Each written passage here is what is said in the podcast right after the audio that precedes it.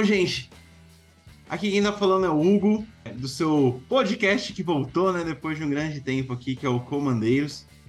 A gente ficou um tempo fora, porque eu fiz algumas cirurgias. E o Fran, ele tá doido porque ele comprou uma casa, né? Em vida de influencer é assim, né? Você consegue comprar casa muito fácil. E aí ele foi lá, comprou a casa, tá de mudança, ele tá doido com isso. Então, pra gente poder voltar e ter, ter o podcast falando os episódios pra vocês, que eu sei que vocês estão querendo, assim, tem gente falar comigo, muito obrigado por isso, né? A gente gosta muito do carinho de vocês. É, a gente voltou, né? No caso, eu voltei aqui, né? E eu voltei com o top de edição de, de Terra Selvagem de Eldraine. O Fran volta já já, tá? Eu acho que talvez Salani deve estar por aqui, mas enquanto isso, eu tô assumindo aqui, a, aqui a, o, nosso, o nosso podcast. Tô, tô recuperado, então, então bora, né? E a gente vai fazer um top de edição de Terra Selvagem de Eldraine. Só pra gente lembrar, porque faz muito tempo né, que a gente não tem episódio. O top de edição funciona da seguinte maneira.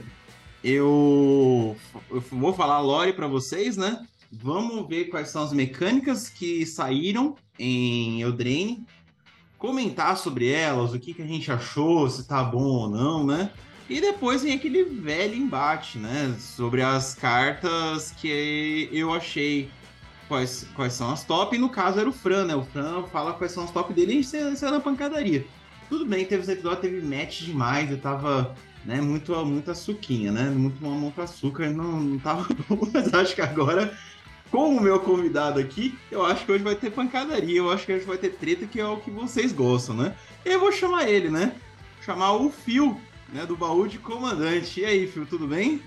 Beleza, Diego, obrigadão, cara, por me chamar aí pra participar do podcast.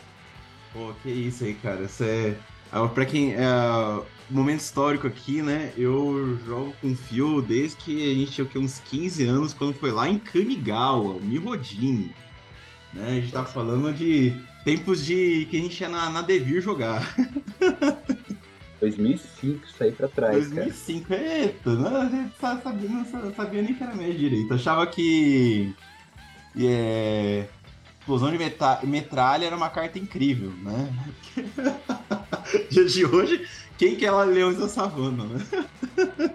A gente não tinha nem shield, né, cara? Acho que a gente suava pra achar um, um plastiquinho pra pôr a carta. Nossa, playmatch era toalha de, toalha de, de banho, cara. Isso aí era isso, quando tinha. Pior que é verdade. É. Isso aí.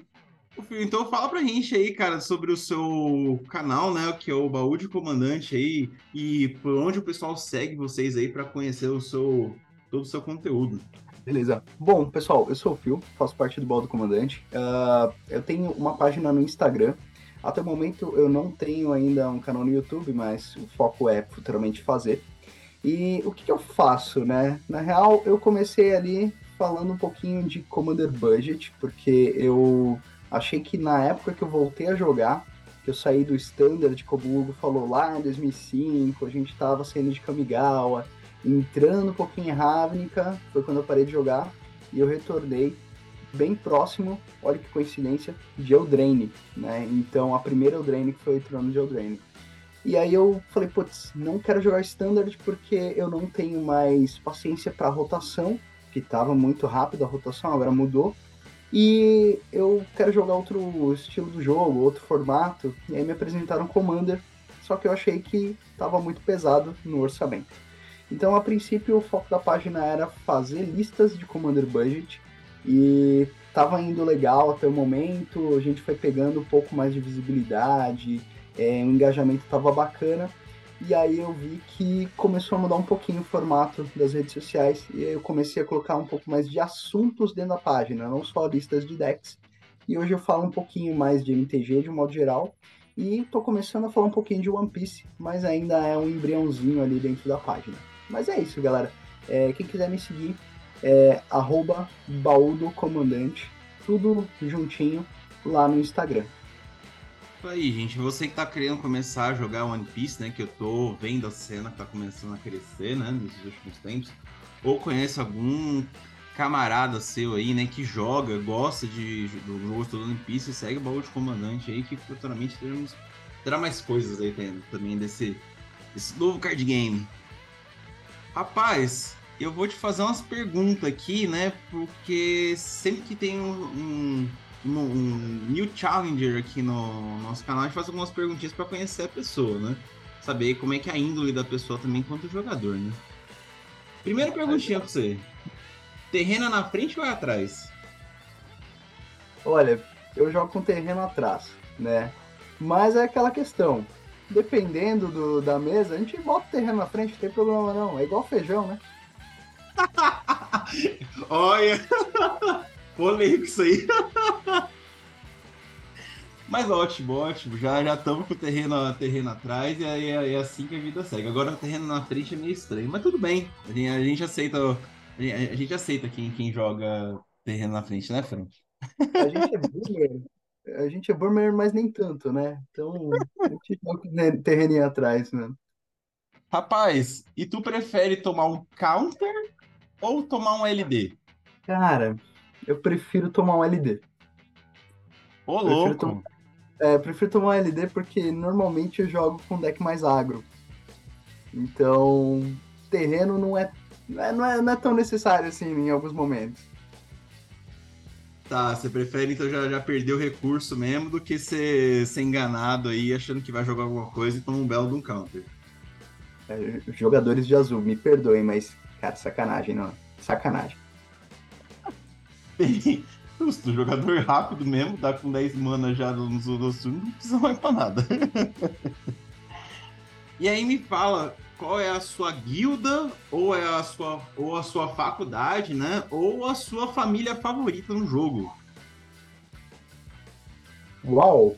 Bom, aí acho que dá para comentar um pouquinho, porque das guildas, eu, eu gosto muito da Orzhov, então, né, Teisa, linda, Uh, mas aí a gente vai falar de faculdades, pô, aí tem o né, cara? O Quintorius, o Elefantinho, o Babaro lá, muito legal. Gosto muito dele, ainda mais que. Desculpa, referências, né? e aí, falar de família, putz, uh, agora você me pegou. Tem uma família que eu comprei o, pré, o kit do pré-release, que eu não lembro, aquela que tem a palma com uma adaga. Agora me, me fugiu. Ah, é a Obscura. Obscura, obrigado. Obscura. Então, então Fran, corta aí, por favor. então, e, e, falando de família, dentro aí de Nova Capena, eu gosto dos Obscura, que aí é aquela cor Esper, né? Branco, azul, preto. E cor de gente que não presta jogando, né? Mas beleza. A gente remove da counter, tem, tem uns exíliozinho aí. Mas eu achei muito legal a mecânica que eles trouxeram. Então eu, eu fiquei muito. Falando dessa, dessas três vertentes aí que dividiram as cores, eu fiquei um pouquinho dividido. Então, Orzovzão, se for lá em Ravnica, porque, enfim, é, a gente tem os, os aristocratas ali, aí Lord Hold, porque Quintorius é Quintorius, mano, lindão lá, Boros, Boros porradeiro, espíritos, e a gente tem aí Uso Obscura com Esper, que é uma, uma, uma tríade legal de cores que eu acho bem bacana para jogar.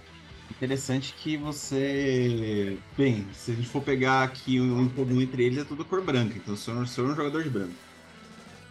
Então, é. é. Tem, tem. acho que verde você não viu aí, né? Então... Beleza. Então é isso aí, gente. E só lembrar uma coisa aqui desse canal, né? É que a gente não pode esquecer. Que a nossa regra principal aqui é nunca a regra. Né? Porque tudo aqui que a gente vai falar agora nesse episódio é sugestão e são super questionáveis. Porque, assim, né? Quem menos entende do jogo é criador de conteúdo. né? Criador de conteúdo é o que menos entende. só tá dando a cara a tapa só. É que senão a gente seria pro player, né? Não criador de conteúdo.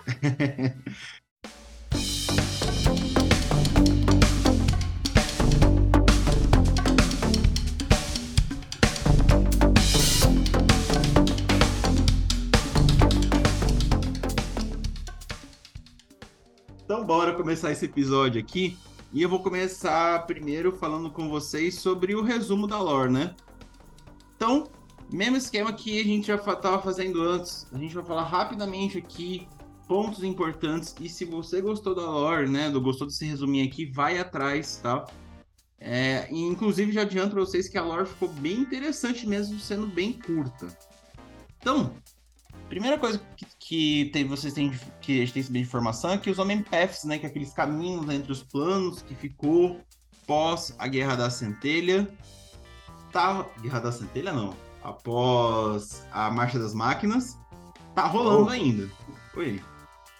Não, não, não, foi mal. Eu ia falar, oh, que isso, cara, Retor retornamos muito no tempo aí. é, calma. Pera aí, vou, vou voltar aqui então. Então, primeira informação para vocês é que os Homem-Paths estão. É. primeira informação para vocês aqui é que os Homem-Paths eles estão bombando. Tá? Então, depois de Marcha das Máquinas, é, não. A ligação entre os planos ficou mais, mais frágil, né? Então, qualquer tem vários caminhos agora estão ligando um plano pro outro. Então, do nada, sai em Ravnica, você pode ir para Eldraine, por exemplo. E a maldição do sono que o Fran comentou no nosso episódio de consequências, né? Tá rolando ainda, tá? A maldição do sono ela continua. E a gente descobriu que o motivo da maldição do sono que aconteceu em Eldraine foram as bruxas que fizeram isso. Né? Vou falar já já mais um pouquinho sobre essa parte aí da maldição do sono. Mas antes, o... Os reis, a gente descobre que eles morreram, né? O Kenrith e a Liden morreram enfrentando um Phyrexiano gigante. Né? Então, tipo, eles deixaram a família, falou, fiquem aqui, eles foram enfrentar o Phyrexiano gigante e morreram nessa, nessa batalha. O Will, ele se autoproclama o rei tá, de, de Eldraine, e ele é chamado pelas pessoas de rei menino, né? Porque é muito novo ainda.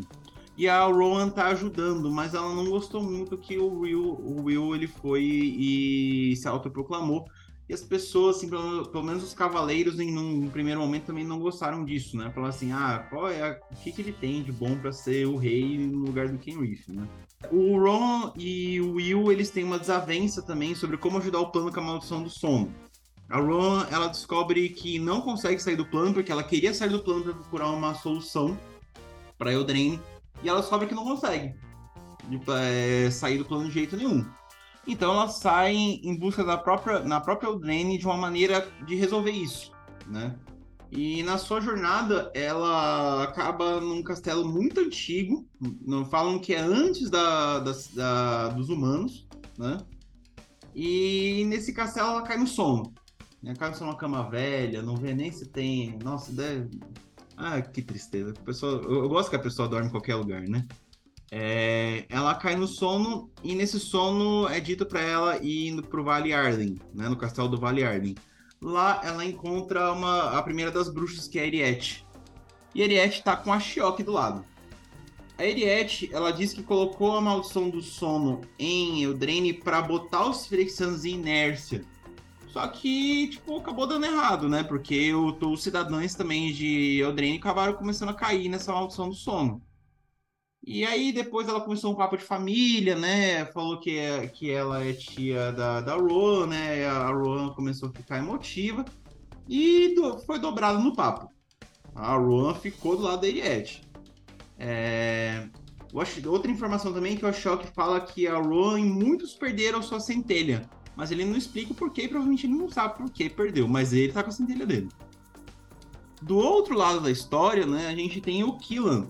O Killan é um garoto do interior, né, um garoto franzino, que não parece... É, a vida dele é pacata, as pessoas vão lá e fazem bullying com ele, e aí aparece um caminho e ele conhece o Senhor das Fadas.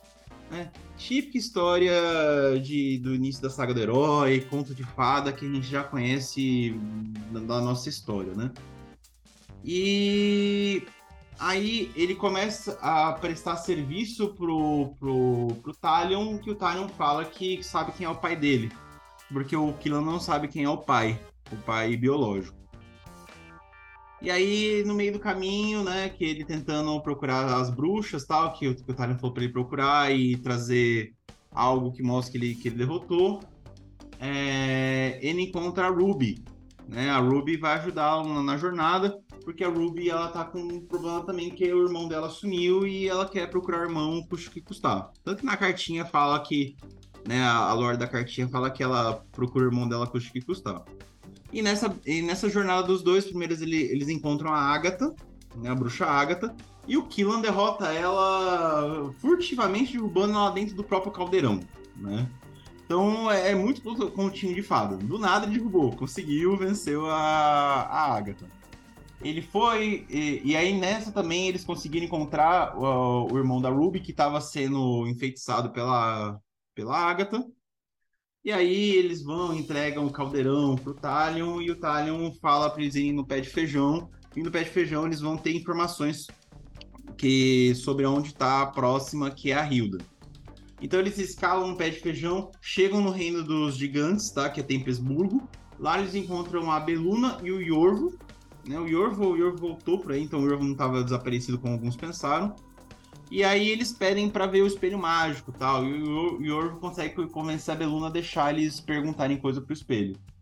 E aí é... o espelho informa onde está a Hilda. Né? E aí eles vão até a Hilda, só que o caminho não era de boa. É um caminho congelante, frio pra caramba. E o Killan e a, e a Ruby são cercados pelos elementais da Hilda e a Hilda avisando que eles não continuarem. Sempre em, voz alta para não continuarem.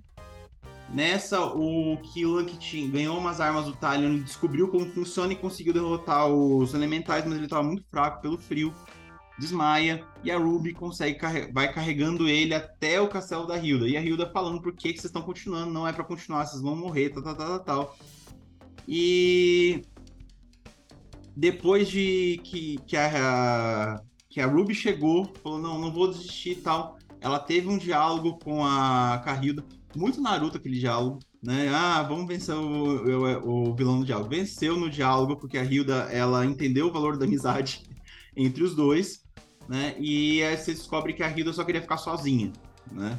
E aí ela cede, né? Ela concede e entrega a coroa dela. E conta também que as três bruxas, né? A Hilda, a Agatha e a Eriette, mais o Talion, fizeram a maldição do sono né, em Eldraine, porque sozinhos eles não conseguiriam. Precisaria do poder alguém com, muito poderoso junto ao poder dos quatro. Só que deu errado. Né? Deu errado, como vocês sabem, que os cidadãos do nada estão caindo num sono em Eldraine, num sono que não tem beijo de príncipe encantado que resolva esse tipo de coisa. Né? Beijo do amor verdadeiro, para ser mais exato. Né? Que resolva esse tipo de, de maldição. E aí o Killan, né, volta com a coroa, né, e ele ficou triste, né? Porque ele estava, na verdade, consertando o problema dos outros, né? Aí ele viu que o herói não é somente mil maravilhas. É... se sentiu usado, mas a... aquele momento dele procurar quem é o pai dele foi mais forte. E aí ele foi atrás da Eriette, né? É, que ele sabia que estava no, no Vale Arden. E aí ele e a Ruby quando chegam lá, eles encontram a Rowan, acha que a Rowan tá do lado deles, mas aí eles piscam e estão numa cela, porque eles foram atacados nesse momento aí, se eu não me engano, foi por ela mesmo. Eles conseguem escapar dessa cela e aí eles vêm tá uma pancadaria forte do lado de fora entre o, o a Rowan e o Will né? Que o Will ele conseguiu uh, reunir um exército com, as, com os cavaleiros que o aceitaram e dá-se a entender que o, que o Will ele começou a ser aceito como, como rei. É... Nessa luta, o Will ele derrota a Shioki, né? Mete um dardo de gelo na Shioki, a Shioki some. É padrão, né? Parece. Vilão, planinalta, é, toma um golpe quase letal, vai embora, né? É, Vide Obnixes lá em Capena. Então eles derrotaram a Shioki, e a Ruby consegue render a Ariete. Né? A Rowan, ela escapa disso, ela escapa dessa batalha porque deu gatilho nela. Tipo, vendo o irmão virar rei, vendo o que tá acontecendo, não era para isso acontecer, era para todo mundo dormir, porque o certo para ela, pro reino se unir, era todo mundo dormir. Quer dizer, a, a Rowan virou vilã, tá? É, ah, ela tá incompreendida, ela tá, ela tá confusa. Não tá. Ela, ela caiu no papo e aceitou o papo. Então, assim, vocês vão ter uma Rowan como vilã futuramente. O Killan, ele recebe o desejo do. Ele ganha, né, a, ganha o prêmio do, do, do Talion, que é saber quem é o pai, mas ele pede que a mãe dele conte isso. Então ele vai, vai conversar com a mãe, uma grande conversa, e a mãe fala que o pai é o Oco. É, isso. O Oco é o pai do Killan. E ele descobre isso tal, né? Ele fica perguntando por que, que meu pai não, não veio me ver tal, essas coisas. E ele tá andando de noite e ele vê um homem path. Ele vê um outro caminho para um outro lado, que não sabe que caminho é aquele mas o estilo dele de aventura vai e ele vai embora. E aí ele passou pelo Menpef e tá em algum lugar, né? A Shock volta, depois de um tempo, tira a Eriette na, na prisão que ela tava, tá? E leva ela embora de Eldraine. Então a Eriette não está mais em Eldraine. Se ela vai voltar um dia, a gente não sabe. Né? Espero que tenha, tenha uma continuação. E uma coisa que ficou um limbo, assim, não sei se foi de propósito ou não, não comenta se a maldição do sono acabou. Então a gente não sabe se Eriette tirou a maldição do sono. E é isso. Né? A gente vai ficar nessa dúvida aí se, se os cidadãos de Eldraine voltaram a viver ou não, né? A lore foi bem resumida, mas eu gostei. Tá? Foi bem um grandíssimo conto de fadas aí. Foi bem interessante, né?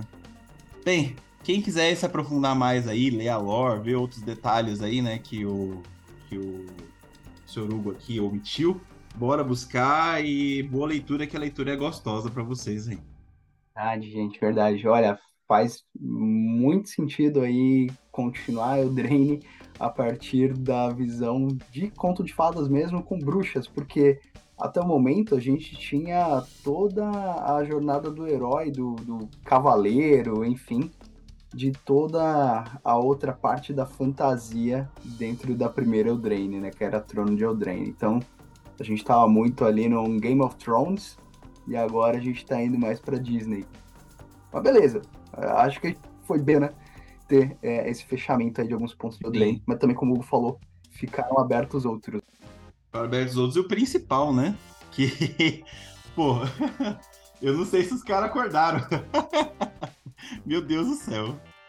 Então, né? Vai ter que ter um monte de amor verdadeiro. Será que tem amor verdadeiro tanto assim dentro de Eldraine, cara, pra acordar a galera? É, eu não entendi muito bem, não. Mas tá, vamos lá. Vamos, vamos entender que foi de propósito pra ter uma continuação. Mas vamos deixar um tempo, né? Não deixar a Eldraine quieta aí, que já voltou muito cedo.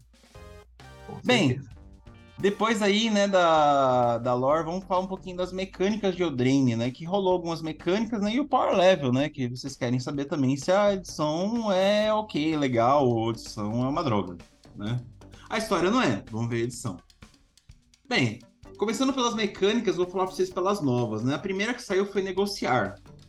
Vou pegar o texto Wizards aqui que eu gostei. Eldraine pode ser um plano estranho, e às vezes você precisa estar disposto a negociar. É. Negociar é uma habilidade nova que permite que você sacrifique um artefato ou encantamento ou uma ficha como custo adicional para conjurar uma mágica. E claro, você vai ganhar um belo bônus por isso. Então, permanências com negociar, elas costumam desencadear uma habilidade ao entrar, tá? Se for instante ou feitiço, tem efeito substituído e tem algumas mágicas que têm custo reduzido ao você negociar. É, um detalhe importante é que se você sacrificou algo por causa do negociar e a mágica não foi resolvida, né, por motivos X desse jogo bonito que a gente tem, paciência. O sacrifício não é desfeito por causa disso, né? Então, só para reforçar. Minha opinião sobre negociar é que é uma mecânica fraca, tá? Tirando três cartas, boa parte que você vai negociar, boa parte você tem que negociar a carta para ela ficar decente. Então, putz, pô, negociar eu acho que a carta já devia ser ok e ela vai ficar muito forte depois, né? Mas não tá, tipo, a carta é fraca e você negocia para aparecer cartas que você já tem no jogo. Cara, comentário assim, bem bem maldoso, né? A Wizards, ela. Pode falar palavrão aqui? Pode, pode. Beleza. A Wizards caga no pau toda hora, né, mano? Os caras meteram um novo kicker é o, o novo que... reforçar, mano. É, e o Kicker, tipo, pô, tem carta que parece. É o raio, cara. A carta é ruim. E aí, quando é. você negocia, ela vira o um raio. Não, gente, tipo, ela, acho que ela tem, sei lá, tem que ser um choque. E aí, quando você negocia ela, ela vira, tipo, 4, 5 de dano. Sei lá, vira, aquela. Vira explosão de metralha, vira bombardeiro Goblin. Não, gente, pelo amor de Deus, não pode, tipo, dar dois de dano. Sabe o que é pior, Hugo? É. Ah, cara, é, não, não muito distante, a gente teve em Nistrad de volta Carmesim a habilidade de Cleave, que traduziram para português para remover. E assim, foram 12 cartas. E agora os caras esquecem o cleave e botam bargain ou negociar. Podia ser cleave, tá? É, podia ser cleave, inclusive, que cleave foi uma habilidade interessante porque as cartas tinham uma tinha um revés muito ruim e você pagava ou a carta ficava muito muito uma mão muito aguada, né? Muito muito choca. Você, você jogava o cleave, opa, a carta ficou legal agora eu quero jogar com Cleave. Tipo, tem aquele wash lá que se anula, por exemplo, se a carta ou anula a mágica ou anula a mágica que não foi jogada da mão. Aquilo ali é um bom exemplo de mecânica, né? Podia ter voltado, inclusive, né? Tipo, remodelar a história, né? Cleave entraria nisso ah. aí. Não, podia ter mantido, né? É porque assim, eu, eu vi que bargain, assim, parecia muito legal, porque você tem opções, é, como você mesmo falou ali no comecinho, redução de custo, efeito adicional, enfim, coisas que, que podem... Coisa e treco que acontece com a carta. Mas, cara, reforçar o Kicker é para isso. É, na verdade, o Kicker, ele dá um efeito adicional, ou ele é, dobra o efeito da carta, mas muitas vezes. Só que, cara, Bargain veio veio meio meh. Podia, como você falou, ter efeitos melhores. É. Pena. Continuando aqui as mecânicas, a gente vai para a próxima que foi criada em Eldrine, que é a celebração. Celebração, ela é uma nova palavra de habilidade que indica habilidades que se importam se duas ou mais permanentes que não sejam de terreno entraram no campo de batalha sob seu controle durante um turno. Tá? Detalhe, celebração ela não se importa se entraram juntas as permanentes ou se elas não estão mais no campo de batalha. E ganhar controle de permanente que já estava no campo não conta para celebração. A gente teve umas 12 cartas com celebração, né? E duas, para se vocês prestarem atenção, é o Godric, Parrista de Capa e Senhora das Risadas. Basicamente, celebração é quase tudo para pancadaria, tá? É, e eu acho que a celebração devia ter um jeito de ser contínuo dentro do turno, né? Toda vez que tipo um endfall, aconteceu alguma coisa, for cair permanente, vai. Ou a cada duas a, permane a habilidade acontece, né? Eu achei ela fraca também. Ah, é... Não foi lá essas coisas, não. Tirando esses dois, esses dois que eu falei pra vocês olharem, né? Que é o Godric, Parrista de Capa e História das Capas. Achei fraquíssima. Fraquíssima. Não vai. Não, acho que não vai mais pra frente isso, não. Acho que celebração é uma coisa muito situacional. Sabe onde celebração roda bem? Deck ah. de food, de comida. É. Um negócio. De... É que o negócio é. Ou o deck de token, né? Que o negócio é que o. Ah. Celebração vai rodar uma vez só. Vai rodar é. mais. Ah, então, essa, essa é a questão. É por turno, né? É. Então. É, é, eu confesso que achei meio meh, né? Assim, é mais porque... uma, né? É, porque é permanente não de terreno, então, beleza. Aí você tem que castar, ou você tem que ter alguma mágica que gera alguma coisa que entra. E aí, beleza, você, você triga uma vez só. E aí você fala, pô, eu vou fazer o que com essa porcaria, né? É. Então, podia ser um pouquinho melhor, né? Você acha que se fosse mais de uma vez, é, no mesmo turno, tava de boa. É, se ela fosse reincidente, né? Aí é, é... Isso é ok, isso é ok. É. A próxima mecânica que saiu foram as fichas de papel. Primeira coisa, assim, não tinha uma tradução melhor, não. Tipo, sei lá, ficha de atuação, sei lá, ficha do ator. Não é papel em inglês, sabe? É, é tipo papel de atuação. É. Devia ter coisa melhor com outro nome, mas tá. A gente, a gente aceita. Ficha de cargos. É. a ficha de ator, sei lá, mas, mas tudo bem, a gente, a gente aceita. Fichas de papel são sete fichas pré-definidas, tá? É, cada uma é uma aura com encantar criatura. São sete ao todo, como eu falei, né? É, umas únicas só saiu em Commander, uma criatura específica, as outras seis saíram na edição regular. é, são criadas por habilidades encadeadas e devem ser anexadas à criatura alvo. É, a qualquer momento que uma criatura tiver mais de um papel controlado pelo mesmo jogador anexado a ela, né? A criatura já tem um papel. E aí ela ganha um novo papel, o papel mais recente fica e o, o anterior é colocado no cemitério. Né? E deixa de existir porque são fichas, né? Como você já sabe. Se tiver desencadeabilidade, desencadeia, mas depois vai embora. É... Eu achei das mecânicas novas né, a mais forte. Todas são boas e tem um número interessante dessa mecânica, que são 38. Gostei, tá? Gostei bastante. É... Montaria decks futuros com, inclusive o pré-con, né? Que veio com, com, com, esse, com esse tema. É, eu espero que volte um dia. Espero que volte um dia esse tipo de, de mecânica em um plano, por exemplo, que tenha a mesma estrutura de histórias, né? Na mecânica de fichas de encantamento aura chamadas papel, achei muito bacana mesmo. Quando você falou são 38 cartas, né? Então, pô, comandeiros, temos pelo menos três opções de comandantes aí. É um comandante em comum que é Sir Armont, e temos os dois que vêm no pré-com, né? Que é o Gilvain e o Elivere. Né? Eu tô falando o, ah, mas eu não sei o sexo deles, mas enfim, o gênero, perdão.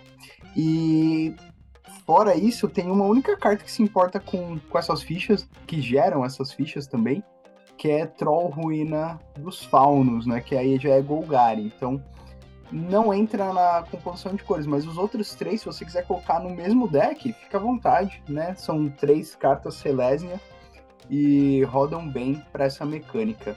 Então, fica a dica aí. Se vocês quiserem montar um deckzinho pautado em encantamentos aura com ficha, né, de papel, tem esses três comandantes aí: Sir Armont, Gilvan e Eliveri. Constelação conversa bastante com essa mecânica, inclusive. Né? Quem quiser complementar vai atrás de Constelação, porque Constelação se importa com encantamento entrando, né? E outras cartas que se importam com encantamento entrando, essa... essas fichas de papel ficam bem interessantes. Bem, para a gente finalizar, né? A gente falou das mecânicas novas e vamos para a última que, que, que, que, que apareceu, né? Na verdade é uma mecânica velha, né? Mas Tamo aí, tá bem interessante também, que é a mecânica de aventura. Né? Então, aventura voltou, temos novas aventuras.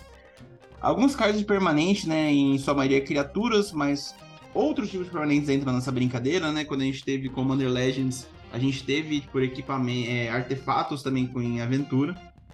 É eles têm a, esses cards permanentes, eles têm sua própria aventura pessoal, né, que ocupa o canto inferior esquerdo do, do card. As aventuras têm seu próprio nome, custo de mana, linha de, é, linha de tipo, né, qual é o tipo dela, e texto de regras. Cada aventura é uma mágica instantânea e um feitiço, né, não tem aventuras de outro tipo. Se você tiver alguma dúvida, né, ah, e se minha criatura lendária tiver uma aventura, como é que funciona? Porque são duas, inclusive, né? ah, como é que funciona, tipo, o seu, é, e, o, e o custo, o valor, de, o valor de mana é juntado, separado, como é que funciona? Você tá com essas dúvidas? Vai lá no Instagram, no arroba comandeiros, e tem um post muito específico sobre aventura esperando vocês, inclusive falando como é que funciona a aventura com o comandante. Então vai lá, comenta também se você tem alguma dúvida de regra, que a gente vai criar um postzinho aí específico para sua necessidade. Se não tiver, né? Como é que você sabe se não tem? É, como é que você sabe se tem? Vai lá nos nossos destaques, nos destaques de ensinamentos místicos, que tem todas as regras que a gente postou até agora. É, a gente tem 51 cartas de aventura, tá? É, e foi o que ajudou Eldraine de não ser uma coleção de não ser uma coleção ruim. Eu gostei do que veio, né? E até a gente tem comandante agora para aventura, que é a Beluna Gramborrasca. Né? Então, salvou a edição, né? Mas é. Ainda bem, né? Com certeza. Vou fazer merchan também, Yogão. Uh, eu fiz um post para mecânicas de Eldraine. Vou colocar uns destaques depois lá para ficar mais fácil pra galera, mas se vocês quiserem, pessoal, arroba baú do comandante. É, dê uma olhadinha lá posterior aqui à gravação, vou colocar nos destaques as mecânicas de Eldraine. Se vocês quiserem ver o que, que a gente está falando aqui de uma forma um pouquinho mais ilustrada, e o texto também ali é bem, bem autoexplicativo, dê uma conferida lá no post que eu fiz também. E comentando aí sobre aventura, pô, acho que o mais legal agora é que as aventuras e as cartas são multicoloridas, né? Não só mais monocolor como foi lá na primeira edição. Então, isso dá um gás muito legal para ações e mecânicas diferentes dentro da aventura.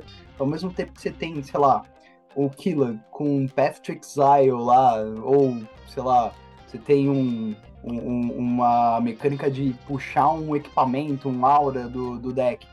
Você tem uma outra mecânica lá, do, por exemplo, do vermelho, que, que dá mais poder para as criaturas, enfim. Ou então você tem lá o dragãozão que é, tu, acho que tu, tu tem uma remoção, você tem uma, um dragão que gera tesouros, né? Então são coisas bacanas que eles pegaram das cores diferentes e, e colocaram numa mesma carta. Então ficou muito mais bacana do que só, putz, eu dou um Faithless Looting aqui, descarto carta, compro carta e ah, depois eu tenho um anão, enfim. Não tenho só uma carta vermelha, né? Eu tenho uma carta vermelha e preta, vermelha e verde, azul e vermelho, enfim que eu consigo mesclar habilidades de Color Pie diferentes.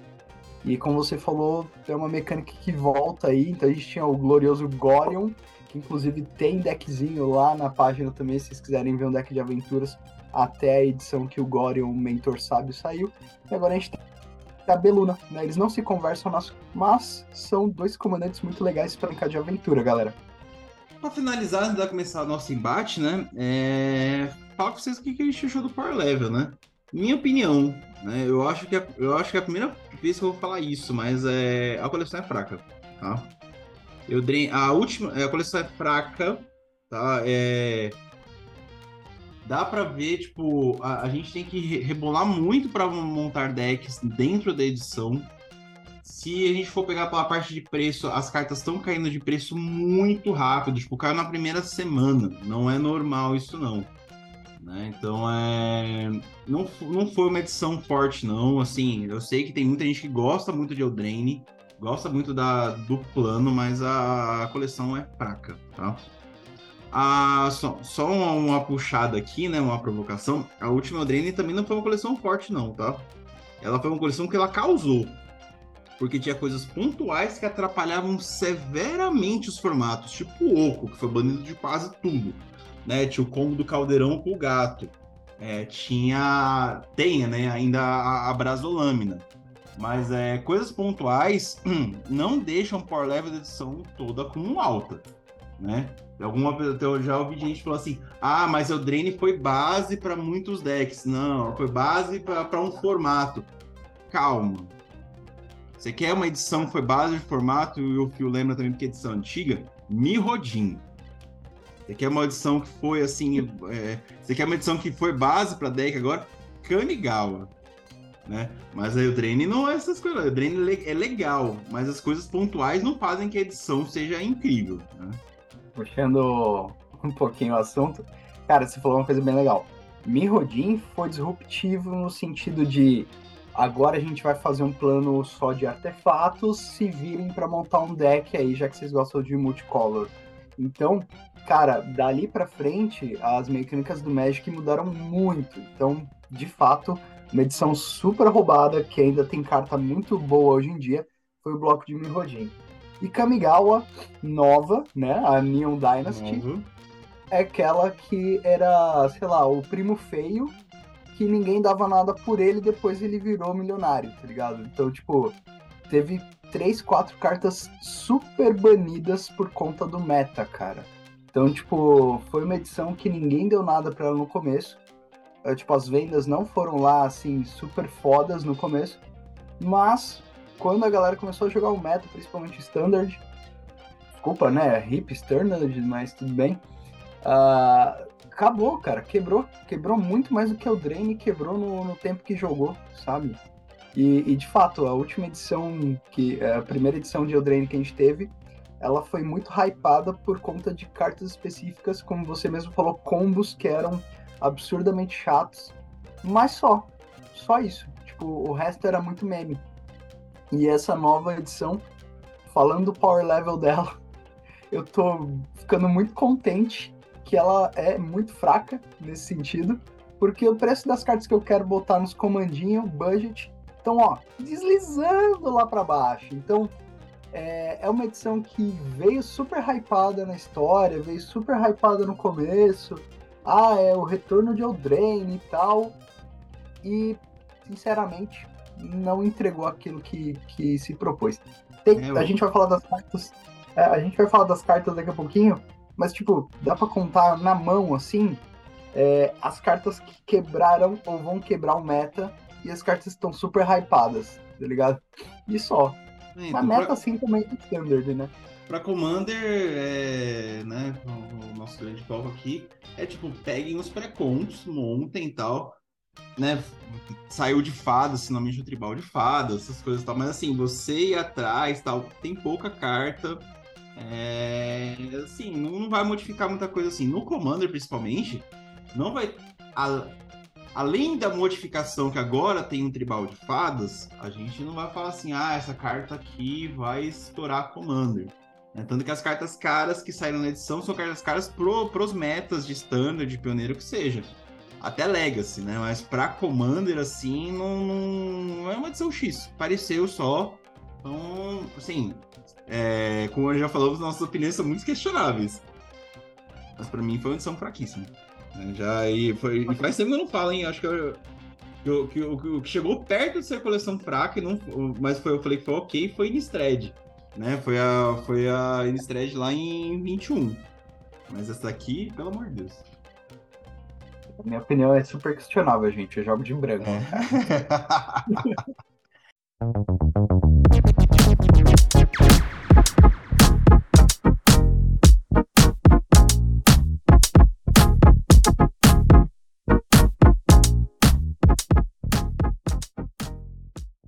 Então bora, né? A gente já me já meio se concordou aqui, né? Mas assim, né? Deu, deu aquela amaciada e agora é hora da treta.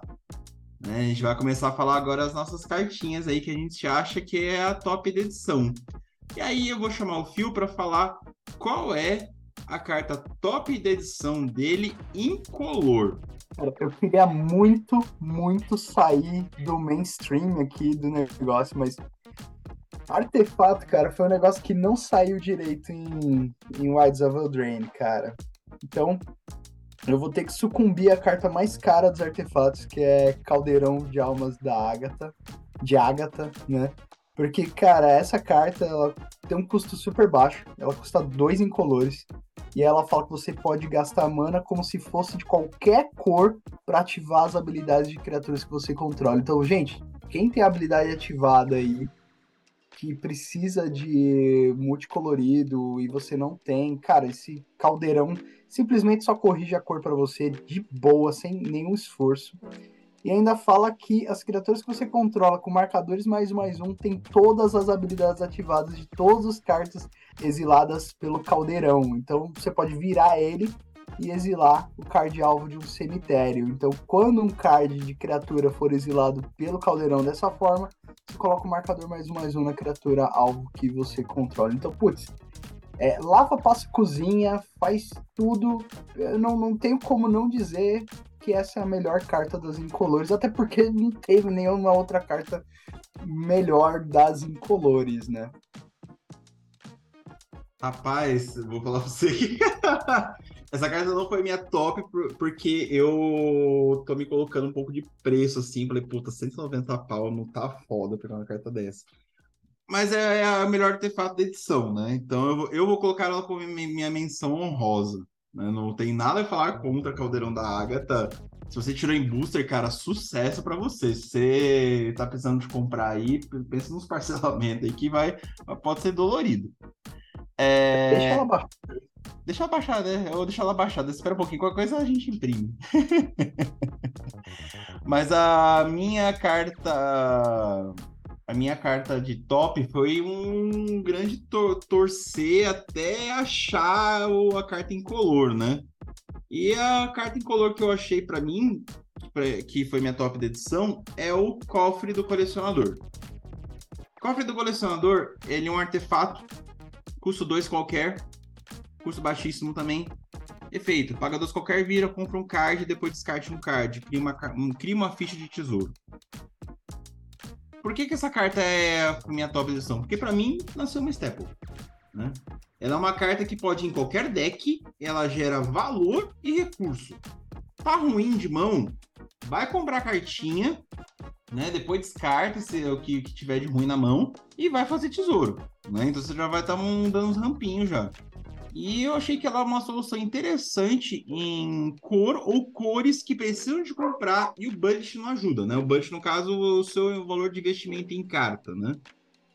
É, então, é uma carta que eu olhem, olhem com, com ultra olhar para ela assim, pode ser interessante para seus decks aí, por exemplo, vermelho, que, que só é muito descarte e compra, pode ser uma coisa a mais. Um deck branco, por exemplo, que a gente sabe que carta de, de draw branco é uma tristeza que é tudo caro, né? Então pode ser uma opção interessante. Ou combinações aí que o compra não ajuda tanto assim.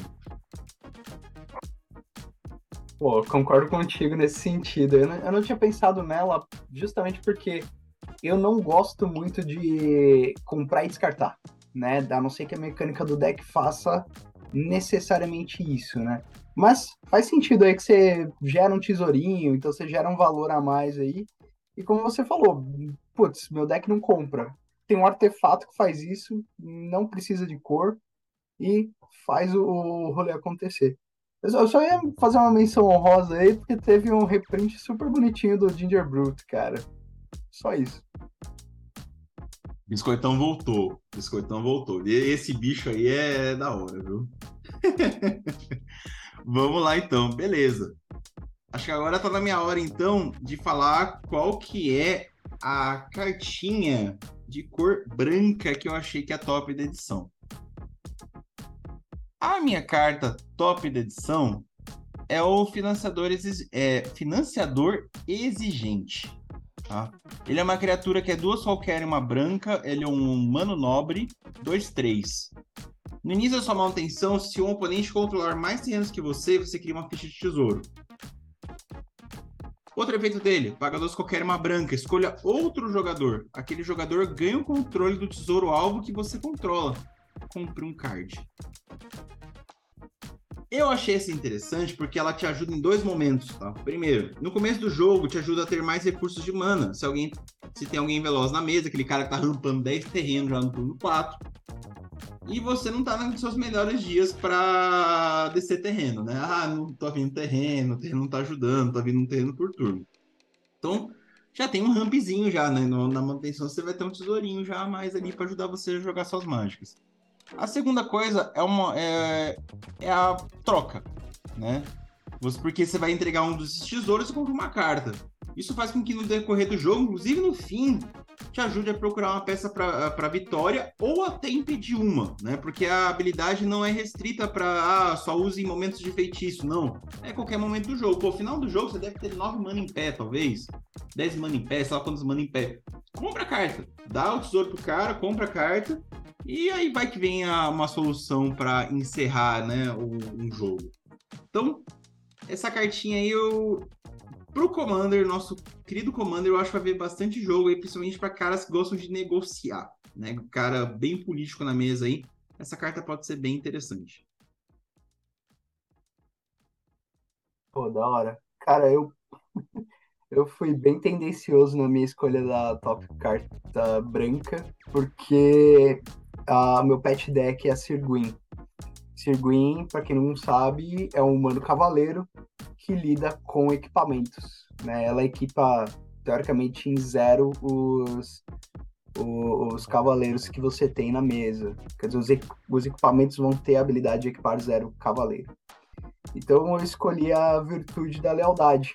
Por quê? Porque sim, ela tem uma aventura, ela é linda, é um encantamento maravilhoso, que na aventura em mágica instantânea, olha que bonito, ela cria uma ficha de criatura cavaleiro branco 2-2 com vigilância. Pô, beleza. Turno 2, passei lá, não fiz mágica.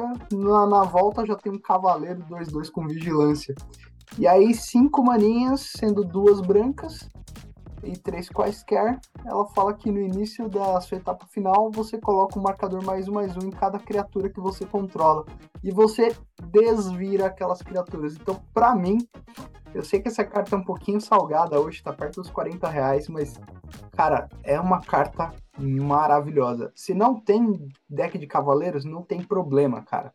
Ela vai desvirar suas criaturas da marcador mais um mais um para todas elas no início da etapa final. Então eu achei ela o creme de la creme das cartinhas brancas. É, então, eu peguei ela como minha menção rosa, inclusive, porque eu vou atrás, eu futuramente irei atrás dela por causa da minha geada, né? Pô, desvirar anjo, colocar marcador mais um mais um, pelo amor de Deus, né? É, é. Ela, ela, então, é uma carta interessantíssima, porque, pô, ficar desvirando bicho, do, ficar desvirando suas criaturas colocando marcador, cara, você tá doido. Não, perfeito, cara, perfeito. É uma carta assim. Na verdade, eu ia até colocar como menção honrosa todas as virtudes, mas eu confesso que eu só gostei de duas. Eu também.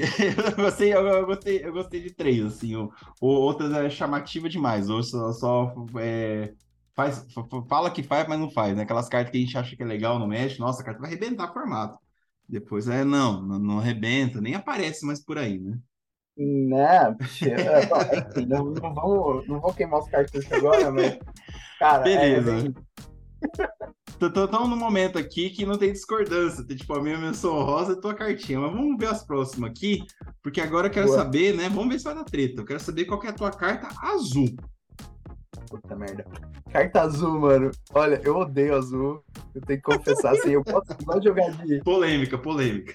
É, eu, eu, eu, gosto de jogar de Esper, né? Como eu falei lá no comecinho com os Obscura e tal. Mas foi um, foi um momento de fraqueza, de, de, de fraqueza da minha vida, sabe? Mas vamos lá. Cara, eu gostei de Trapalhadas Assininas. Eu não sei nem o que é Assininas, mas depois eu vou procurar aqui pra saber o que é.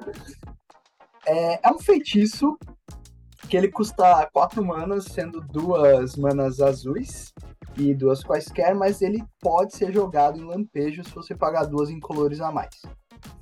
O que essa cartinha faz? Ela diz que para cada criatura que seus oponentes controlam, você cria uma ficha de papel, uma ficha de. É, é, como, como, você falou, de personagem, né? Não lembro agora. Uh, de atuação. De amaldiçoado e anexa aquela criatura. Então, quer dizer, para cada criatura que seus oponentes controlam, você vai dar um encantamento aura, ficha, papel e é, do tipo amaldiçoado. E o amaldiçoado diz que se você controlar outro papel nela, ou enfim, como toda a cartinha, você tem que jogar outra no cemitério, mas aquela criatura com a ficha de amaldiçoado vai ter o poder base e defesa base 1/1. Então, o oponente tem lá um Blight Steel Colossus 12-12, infectar, atropelar, lava, passa a cozinha e ainda espirra. E aí agora ele é uma criatura 1/1. E beleza, é isso. Rapaz, ó, só assim, né? Porque Comandeiros também é cultura, né? O é, que, que é a Sinina, né? A Sinina é, é tolo, estúpido, burro, né? Então é. A, a, carta tem a ver, né? Todo mundo virando burro. Inclusive. literalmente. E... Vamos lá no Scorefone, na Liga Magic, olha, olha a cartinha, cara. É isso mesmo, é todo mundo virando um asninho. E eu vou concordar com você, também é minha top de edição, então, né, eu pensei que ia dar 3, deu match. É que a edição tá tão ruim, mano, que a gente não tá... gente, assim, criatura vira um barra 1. Se você, o cara, você tá jogando com o deck de bichão, o cara vai, todos os bichos vão virar um barra 1, o cara trava. Fala, pô, não vou bater, vou ficar quieto aqui. E assim. Lembrando, é, desculpa, Hugo, é, é um encantamento aura, então pra remover essa merda, ele tem que remover encantamento. É isso que eu ia completar. Porque assim, o cara vai ter que gastar recurso para recuperar o poder das criaturas. Ou ele vai ter que bater pra criatura morrer e depois ele ressuscitar de alguma maneira. E, e só um adendo. Então, todos os oponentes, tá? Não é o oponente alvo. Nossa, é, é, uma, é um, um, negócio que, assim, não é board wipe, não é, não é bounce, né? Que é o custo. Não é aquele board wipe com, com drawback que tem no, no azul, não é bounce, né? Que irrita os outros. Cara, vai irritar assim, né? Agora vocês vai irritar. Porque assim, você tá resolvendo o problema. E o cara que se vire, né? É, cara que se... Principalmente jogador de criatura grande que vai virar um pesadelo. Como o Fio falou. Pô, Colosso de Aço Nefasto virando um barra 1. Resolve, vai, vai de infect. Vamos lá, pode ir, pode ir. e pode jogar em flash, né? Isso é uma coisa importantíssima. Pagou dois a mais, filho? Joga com chance lampejo. Vai jogar com uma instantânea e aí vem a surpresa, né? Aí vem o tapa na cara. A pessoa que ia matar os outros só deu um de dano. São seis manas pro azul para fazer literalmente um board wipe aí na mesa, né? Mas lembrando, galera, a gente elogiou a carta, mas vamos nerfar essa porcaria, porque ainda tem as habilidades, tá? Ainda tem as habilidades. Então, lembrem-se que você fez isso na mesa, mas não quer dizer que o jogo tá ganho. Vai. Por isso que ela custa 10 conto.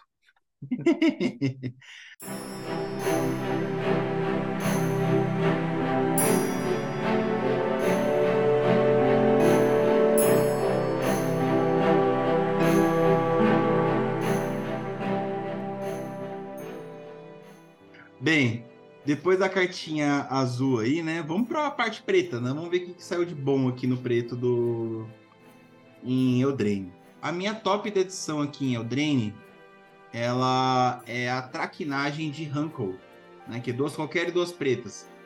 Feitiço, escolhe um ou mais. Cada jogador descarta dois, cada jogador perde quatro pontos de vida, cada jogador sacrifica duas criaturas. Quem já conhece a gente aqui de, de muito tempo atrás, ou as pessoas que estão vindo aqui, né, por causa do, do baú de comandante, a gente gosta de cartas que fazem muitas coisas, né? Já que a gente só tem uma, uma cópia de cada de cada carta no Commander, então cartas que fazem muitas coisas são muito interessantes. O Ranko, ele é interessante porque ele faz de tudo um pouco e ele também sacaneia de tudo um pouco. Porque ele pode ser o incomum. Afinal, no late game, se alguém tá 4 de vida ou menos, Dá um negócio desse aí, acabou. Pode tirar um, pode tirar dois nessa brincadeira. É, esse efeito também de perder 4 de vida pode ser um motor para decks como o Rakdos ou o deck da Rowan. Né? É, o outro efeito também de obrigar o oponente a descartar recursos que ele teria contra você ou para ele, porque duas cartas dói para descartar, né? E dependendo da mesa, né, você vai tirar criaturas dos oponentes que estão te atrapalhando, vai atrapalhar eles muito mais, né? E se seu deck for baseado em sacrifício, te ajuda muito. Então essa carta aqui é aquelas cartinhas que a gente sempre gosta, com vários efeitos, e vai sacanear, pode sacanear você também, mas normalmente, né, o cara que joga isso aí, ele pode ser sacaneado, mas os outros vão ser muito mais. Aí eu já discordo, aí a gente vai brigar um pouquinho. Porque eu achei essa carta meio. Eu, eu, eu, confesso, eu achei essa carta legal, mas meio meh. Sim. Porque a sua potência aí eu tenho o Renko, velho. Sabe? O, bom é que você pode escolher todos ao mesmo tempo, se não me engano, né? Ah, mas é o Renko, é o Renko 2, né? é o Renko 2. É, é que, é que eu, eu não gosto muito de me punir, por exemplo. É, essa carta eu acho legal quando você tá na merda. Você não tem criatura, você não tem carta, você... a sua vida tá ok e todo mundo precisa dos recursos. Aí você fala, agora vocês se fuderam, cara. Agora, pá. Aí sim, essa cartinha faz efeito aí para mim. Mas no meio do jogo, eu ia pensar muito em jogar ela. A não ser que, como você falou, a mecânica precise aí de um sacrifício, de um descarte. Então, por exemplo, sei lá, no deck da Sheldred, é... eu acho que, acho que valeria a pena, porque uh, tu vai lá sacrificar as criaturas do cara e, e se sacrifica as tuas e dá um ETB. A Sheldred Antigona. Que aí no, na etapa do cara ele vai ter que sacrificar alguma criatura que talvez ele não quisesse. Aí no seu turno tu volta um ETB pro teu campo, né? Ou então, tipo, deck de descarte, que aí o, o, oponente é punido por descartar, né? Então, acho que é opressão, se não me engano. Eu não lembro. Não, opressão Sim, acho que você casta. Não, é, eu, eu sei qual que é que você tá falando do, do descarta, né? Do... Eu acho que é opressão é. mesmo. É, que, que, eu não lembro direito, mas aí a gente, a gente faz um, um disclaimer depois.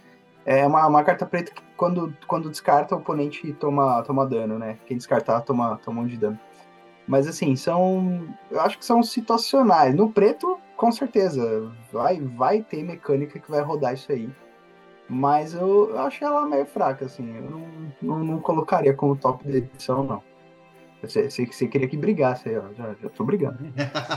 Qual que é a tua, então? agora, agora eu tô curioso. ah, mano, eu, eu fui muito playboy, velho. Eu fui muito playboy aqui, desculpa. Eu fui muito juvenil, muito Nutella. Eu coloquei a virtude da persistência, cara, porque. Eu, eu, eu, vou, eu vou. Eu vou. Eu vou dizer que ela não é a melhor carta com essa habilidade, tá? Mas vamos lá, virtude da persistência e encantamento que ele tem aventura e ele é um feitiço. já achei meio bosta por isso. Mas, vamos lá. O, a aventura dele é horrível. Tipo, a criatura alvo recebe menos 3, menos 3 até o final do turno. E você ganha 2 pontos de vida. No Commander, você vai matar uma ficha. E é isso. Sabe? Aí beleza, tá lá na aventura, linda e fogosa, aí você conjurou como encantamento. Sete manas, cara, duas pretas e cinco qualquer. Aí ela fala que no início de sua manutenção, coloque o card de criatura alvo de um cemitério no campo de batalha sob seu controle. Vale frisar, é de um cemitério. Então é legal o efeito, porque você pode pegar aquela cartinha marota que seu oponente está jogando e te ferrando que você matou com homicídio. Mas, por que eu falei que eu gostei dela, mas não é a melhor carta dos efeitos? Para mim, eu colocaria uma Sheldred lindona no lugar dela. Ou então, uma carta que eu gosto muito que chama Traição Tumular. Traição Tumular, aí ó, comandeiros, já fica a dica pro deck preto de Reanimate. É, Traição Tumular diz que quando uma criatura que seus oponentes controlam for pro cemitério, ela volta pro campo de batalha sob seu controle. Rapaz, é, só pra falar, a cartinha que você falou é enxaqueca. Que, descarta uma carta, dá dois de dano no, no jogador, né? Putz, é isso mesmo. Enxaqueca. Não, é assim, a sua carta, ela é legal, mas ela tem um ponto que eu não gosto tipo, de carta, porque tem que esperar a sua manutenção para acontecer o efeito, ter, o efeito terrível. Então até lá você pode virar algo na, ganhar algo na tua testa, porque você, tá falando, você colocou uma bomba, ó, gente. Vocês têm quatro, você tem lá, vocês têm algumas rodadas aí para você tem esse, você tem esse turno para me resolver, senão eu vou colocar em jogo. E você pode ganhar um alvo na testa muito forte por causa disso. Então essas cartas assim eu eu não acho top, eu acho que é uma carta que você tem que pensar com cuidado. Porque você pode, tipo, ah, por exemplo, um jeito de resolver essa carta é tirar você do jogo. Né? Então você jogou essa carta, pô, tomou na cabeça, morreu, né? Então essas cartas usar... eu gosto, mas eu acho elas perigosíssimas demais, né? Eu usar a remoção mais forte do jogo, né? Que é de é. jogador. eu gostei dela, mas não usei ela como top por causa de que eu fiquei. Putz, pera. Tá, vai, vai dar pau, o cara pode ser removido do jogo, essa brincadeira. Essa carta é muito absurda. E a, o outro que você falou, eu acho ela interessante porque morreu, já entrou. É. Aí eu já acho legal, porque já morreu, entrou. Agora esse aqui eu tenho que esperar manutenção. Hum, será que você vai ter manutenção?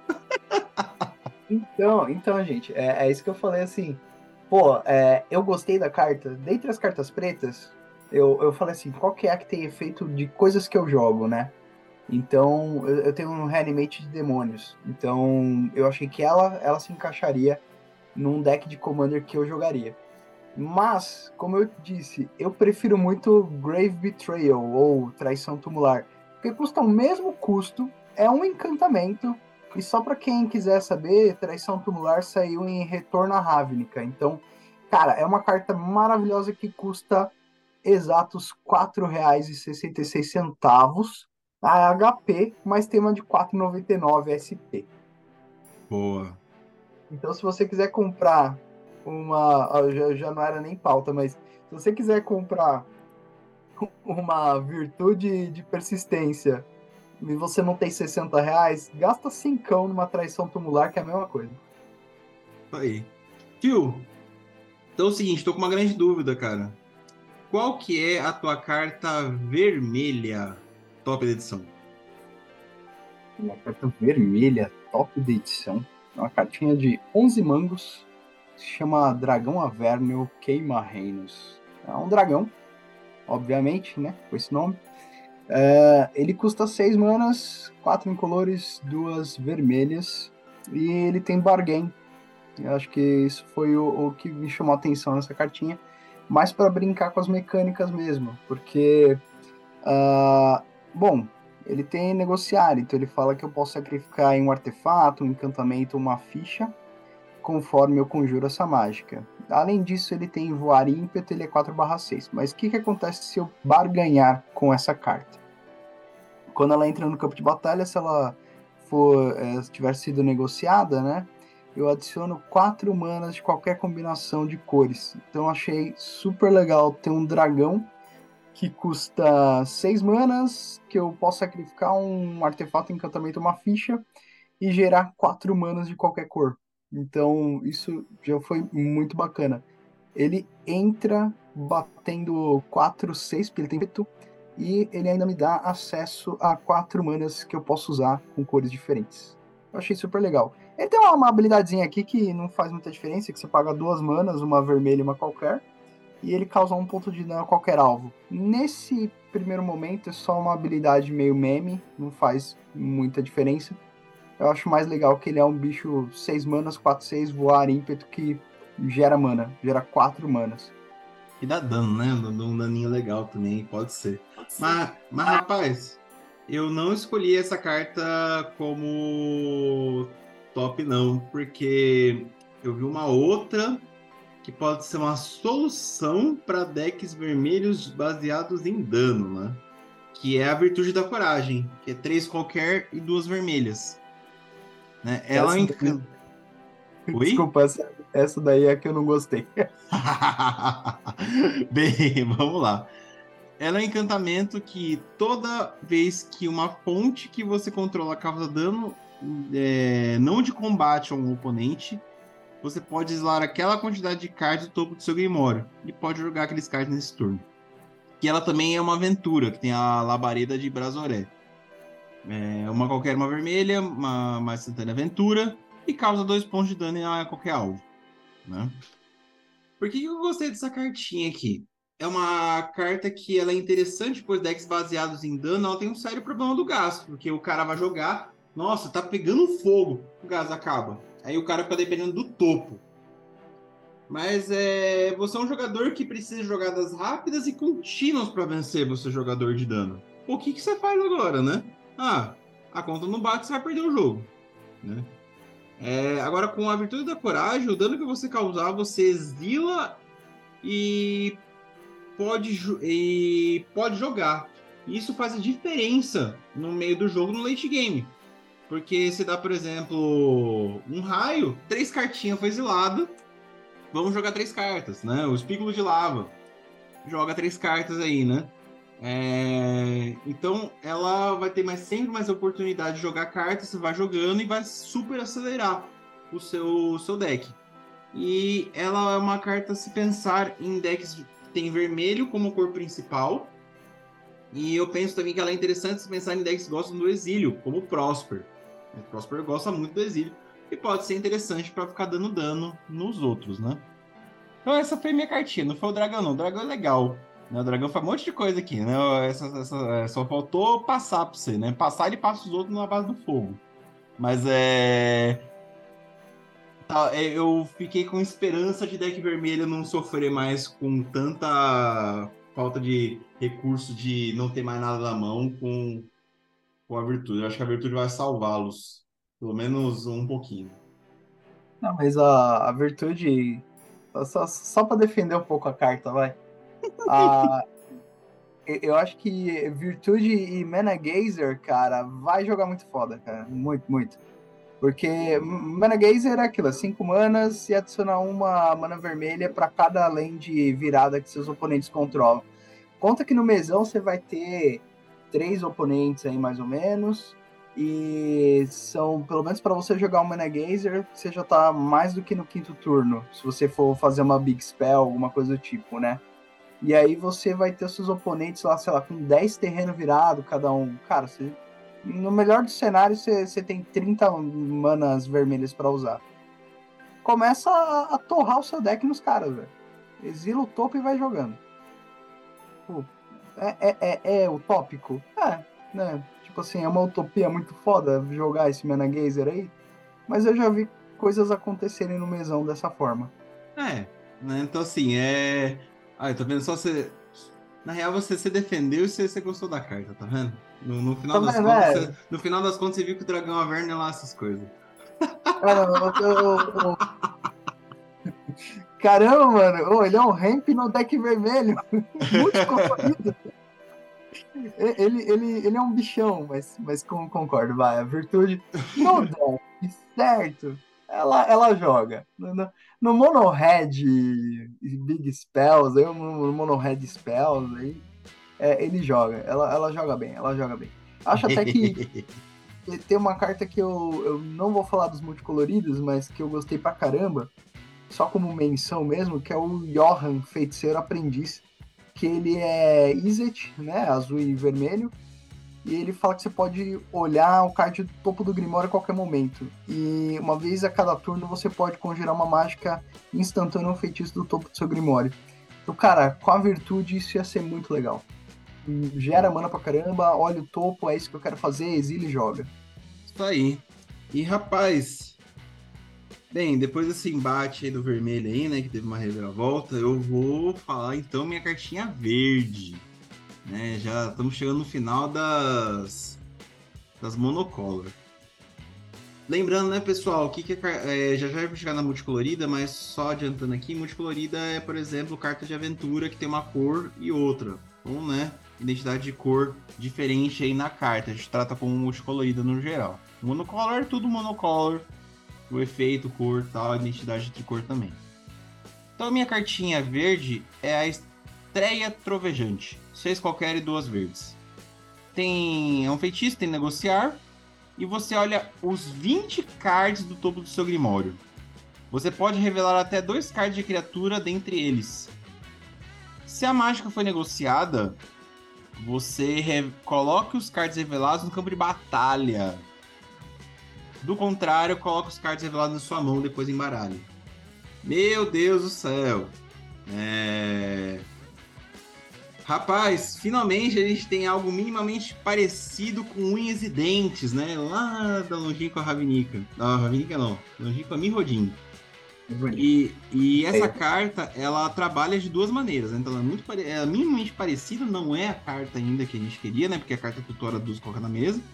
Mas ela é minimamente parecida. E ela trabalha de duas maneiras. A principal é. Você vai olhar 20 cartas e puxar dois bichos poderosos. Pode ser uma inconsua, um combo seu. 20 cartas é muita coisa. Né? Você vai lá olhar, puxa, oh, os bichos da, da, da minha encontro aqui, coloca na mesa. A segunda é poder causar na mesa ou até resolver problemas com criaturas que podem fazer uma grande diferença em jogo. O custo do negociar no, nesse caso é muito pequeno em troca do estrago que pode fazer. Então, putz, você pode puxar criatura enorme do seu deck e colocar na mesa. Nem necessariamente criatura enorme de poder. Pode ser criatura enorme de efeito. Pode ser criatura com aqueles efeitos que funcionam, que resolvem problemas seus. que estão causando. Tipo, qualquer bicho que entra em jogo, por exemplo, se for artefato catamento alvo, seria um bicho que pode ser puxado pelo, pela estreia. Então, é, ela olha muita carta sua. Você pode pegar coisas para resolver problemas, ou você pode até ganhar um jogo, né? Então, por isso eu tô escolhendo ela como minha top de edição. Cara, é uma carta muito foda. Assim, eu, eu confesso que eu não coloquei ela porque a carta que eu escolhi é muito flavor pra mim. Mas só, só fazendo um comparativo, é, essa carta que você escolheu é tipo um, um ultimato emergente também. Pra quem não sabe, ultimato emergente, uma carta multicolorida, né? Preto, verde e azul. E ela custa 7 manas coloridas, né? Então, você- obviamente, você vai ter que ter essas manas. E ela fala que você procura no Grimório ter três cartas, é, revela, né? E o oponente escolhe o que, que vai pro, sua, sua mão e o que, que vai pro, pro seu deck. E aí você pode conjurar sem pagar o custo de mana delas. Só que essa carta aí, você tem um card selection de 20 cartas do seu deck. Então você tem muito, muito é, recurso para poder utilizar no, no tempo que você está escolhendo ali. Você fala, putz, é, vou utilizar dessas 20 cartas aqui, o, sei lá, a peça de win condition ou não. E ainda tem a questão de que você coloca direto no. Não, não tem escolha do oponente, cara. Então, sei lá, além de Tufenei, eu achei que foi um Ultimato Emergente muito otimizado, muito melhorado. E minha cartinha, como eu falei, era muito flavor, cara, porque ela é a redenção do caçador, cara. Redenção do Caçador é uma saga, um encantamento saga, de três manas, ou seja, é duas incolores e uma verde. E ela fala que na primeira fase, né, no, na primeira etapa dessa saga, você cria uma ficha de criatura besta verde 3/3. Aí na segunda, ela fala que você pode sacrificar uma criatura e se fizer isso, você procura no seu Grimório um card de criatura ou terreno básico, revela e coloca na mão e depois embaralha. E aí na terceira fase, até duas criaturas que você. É, até duas criaturas alvo recebem mais dois mais dois, cada uma delas, e ganham atropelar até o final do turno. Por que, que ela é flavor pra mim? Por que, que eu gostei dela? Porque, tipo, cara, é o Garruk fazendo menção à caça dele, a Liliana do Véu, né? Então, tipo, essa carta para mim ela foi muito flavor, apesar de que ela é bem um canivete suíço, né? Ela gera criatura, te faz uma troca numa ficha que você pega, sei lá. Ah, eu tenho uma besta 3-3, agora eu quero procurar no meu deck um Craterhoof Behemoth, sabe? E, e, é isso. E no finalzinho ela dá mais um plus ali de mais dois mais dois pra criatura, duas criaturas que, que você queira. E elas ganham atropelar ainda. Então, assim, é, é, para mim é uma cartinha honesta. É uma cartinha que é uma saga, ela vai demorar três turnos pelo menos para resolver tudo que resolve ali. Mas ela te protege no começo do jogo, no segundo turno que ela entrou, você já é, tutora uma criatura para sua mão, você precisar de um terreno, você pega um terreno. Eu achei uma cartinha honesta e tá custando aí seus 12 mangos. Não é salgado, é uma cartinha bacaninha para jogar. Ela é interessante porque é um tutor, né? Tutor gostamos, né? Gosto de comprar, mas gosto de tutores porque, pô. É? É, você busca a solução, né?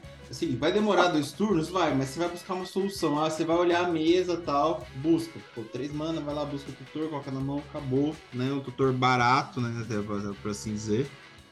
É. E aí depois você dá o bônus, né? Assim, o efeito 1 é bom por causa também pode ser um bloqueador, né? Mas o efeito 1 a gente pega mais para sacrificar e fazer os bichos que você quer, né? Com certeza. E ainda assim, pô, ah, o Worldly Tutor, cara. Sejamos bem honestos, a gente tá no Brasil, né, cara? Nem todo mundo pode comprar um Worldly Tutor. Tá então, a redenção do caçador tá aí. Já resolve. Eu gostei, gostei. A escolha é bem boa. Em si, o verde foi pra tutorar bicho, né? De alguma maneira. Mato.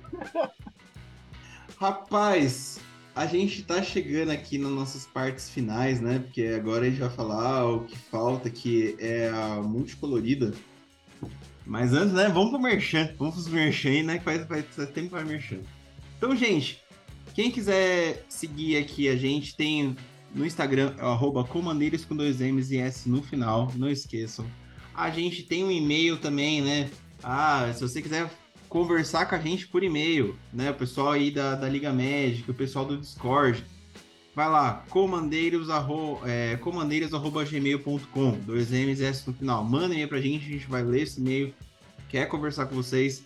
É, temos um canal no YouTube, mas para acessar ele é mais fácil lá no Instagram do Comandeiros clica no link e vai. Ou você que está vendo aí por fóruns ou pelo Discord, clica no link e vai lá direto. Não temos nome ainda, né, para pesquisar direito, infelizmente.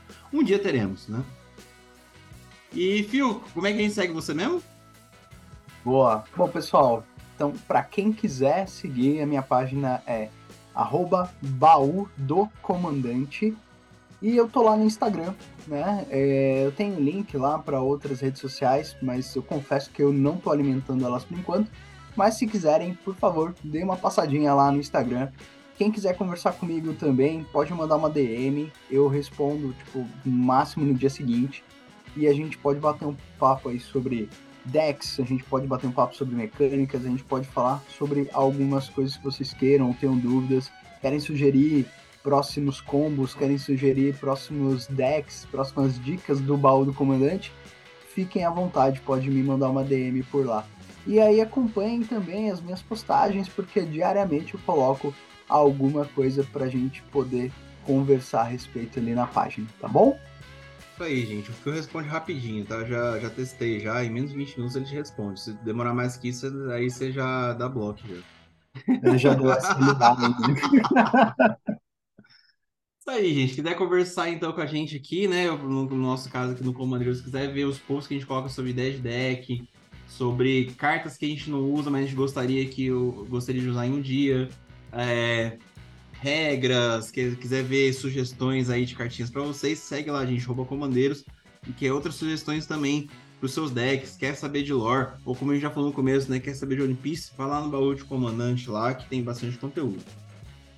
Então, Phil, pra gente terminar esse programinha aqui, cara, qual que é a tua carta multicolorida, brilhante, que é a explosão da edição?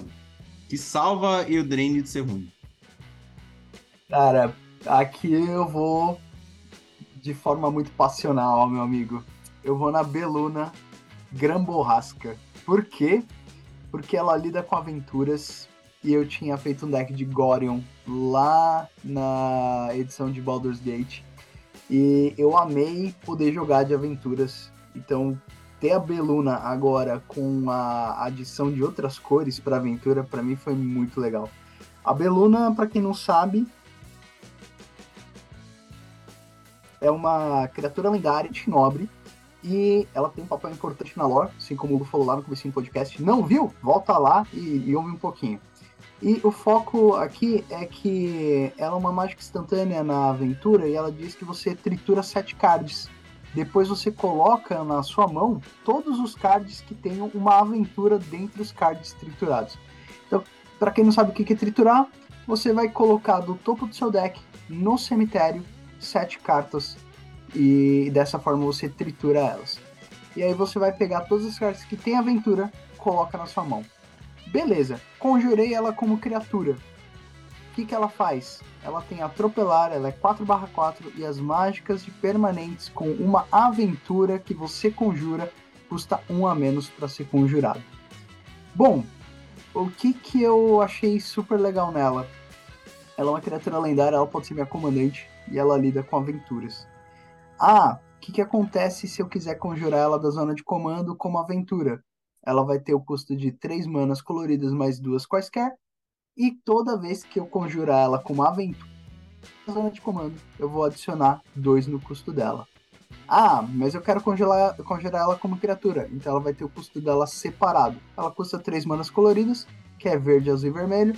E para cada vez que eu conjurar ela da minha zona de comando, eu vou adicionar 2 de mana ali no custo dela de criatura. Então são custos separados e que me ajuda de repente a fazer algumas ações aqui, né? Então é, eu posso deixar ela exilada enquanto ela está na aventura e eu posso conjurar ela pelo custo normal dela. Ah, mas ela foi para a zona de comando, então eu tenho que adicionar o custo de mana em color, que são dois para ela. Mas assim, uma criatura 3 manas, 4-4, atropela, reduz o custo das minhas mágicas de aventura. Ela é muito linda, inclusive ela tá sentada num trono maravilhoso branco e com os pezinhos em cima de uma casa, acho que tipo, parece uma torta de maçã, sei lá, alguma coisa assim. Então, para quem não viu essa cartinha, dá uma olhadinha no Scryfall na Liga Magic, que ela é muito fofa. Rapaz, a carta é boa, é um comandante, é o comandante de aventura mais um, né, para todos os gostos aí. Achei ela interessante, assim, eu acho que poderia ter uma redução um pouco maior, tipo redução de dois, por exemplo, né? Mas fica, fica aí alfinetada aí da Beluna. Mas a, mas a Beluna, ela não é a minha top, né? Então é. Você dá alfinetadinha nela. A minha top é uma outra cartinha multicolorida, muito legal, mas ela não saiu na edição regular, né? Ela vai sair só em 7 booster. Que é o Brenard. Brenard, escultor do gengibre. O que, que ele faz? Ele é uma. Primeiro, né? Ele é uma qualquer, uma verde, uma, uma verde, uma branca, uma azul. 3-3, criatura lendária, humano artesão. Cada criatura que você controla, que seja uma comida ou um golem, recebe mais 2 mais 2 e tem atropelar. Olha já o bônus, olha, já começamos por aí. Segundo efeito. Toda vez que uma outra criatura não ficha que você controla morre, você pode exilá-la. Se fizer isso, crie uma ficha que seja uma cópia daquela criatura, exceto por ser uma criatura artefato comida, golem 1/1, além dos outros tipos, e ter paga duas qualquer vira, sacrifica esse artefato, você ganha 3 pontos de vida. Essa carta, para mim, é uma carta perigosíssima. Primeiro porque dá um aumento de força muito bom para golems ou para criatura comida. Então, se você quiser ter um subtema golems, interessante já tem bônus aí de 2-2 e atropelar, né? Meu Deus do céu. O segundo, e o que torna essa carta fortíssima, é a possibilidade de exilar uma criatura com ETB e dar um segundo efeito se a criatura morreu.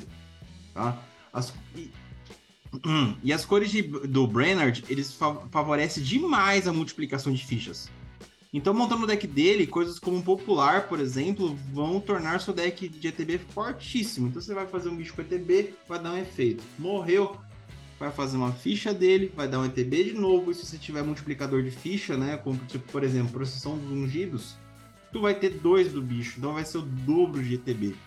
Cara, é perigoso. Se você tem um population na mesa, vai fazer um terceiro, né? Então é um cara que é um deck dependente dele, já, já digo isso, um deck dependente de comandante, mas é um deck complicado de se lidar. Ficar fazendo ETB em excesso, quem já jogou de Brago contra Brago, por exemplo, ou tem um deck de Brago, sabe o rolo que é, o, o, sabe o quão bom é e sabe o rolo que é ficar dando ETB toda hora do mesmo bicho, né? Porque isso não é comum no jogo que tem uma cópia só. Dá mais de um, o bicho pega.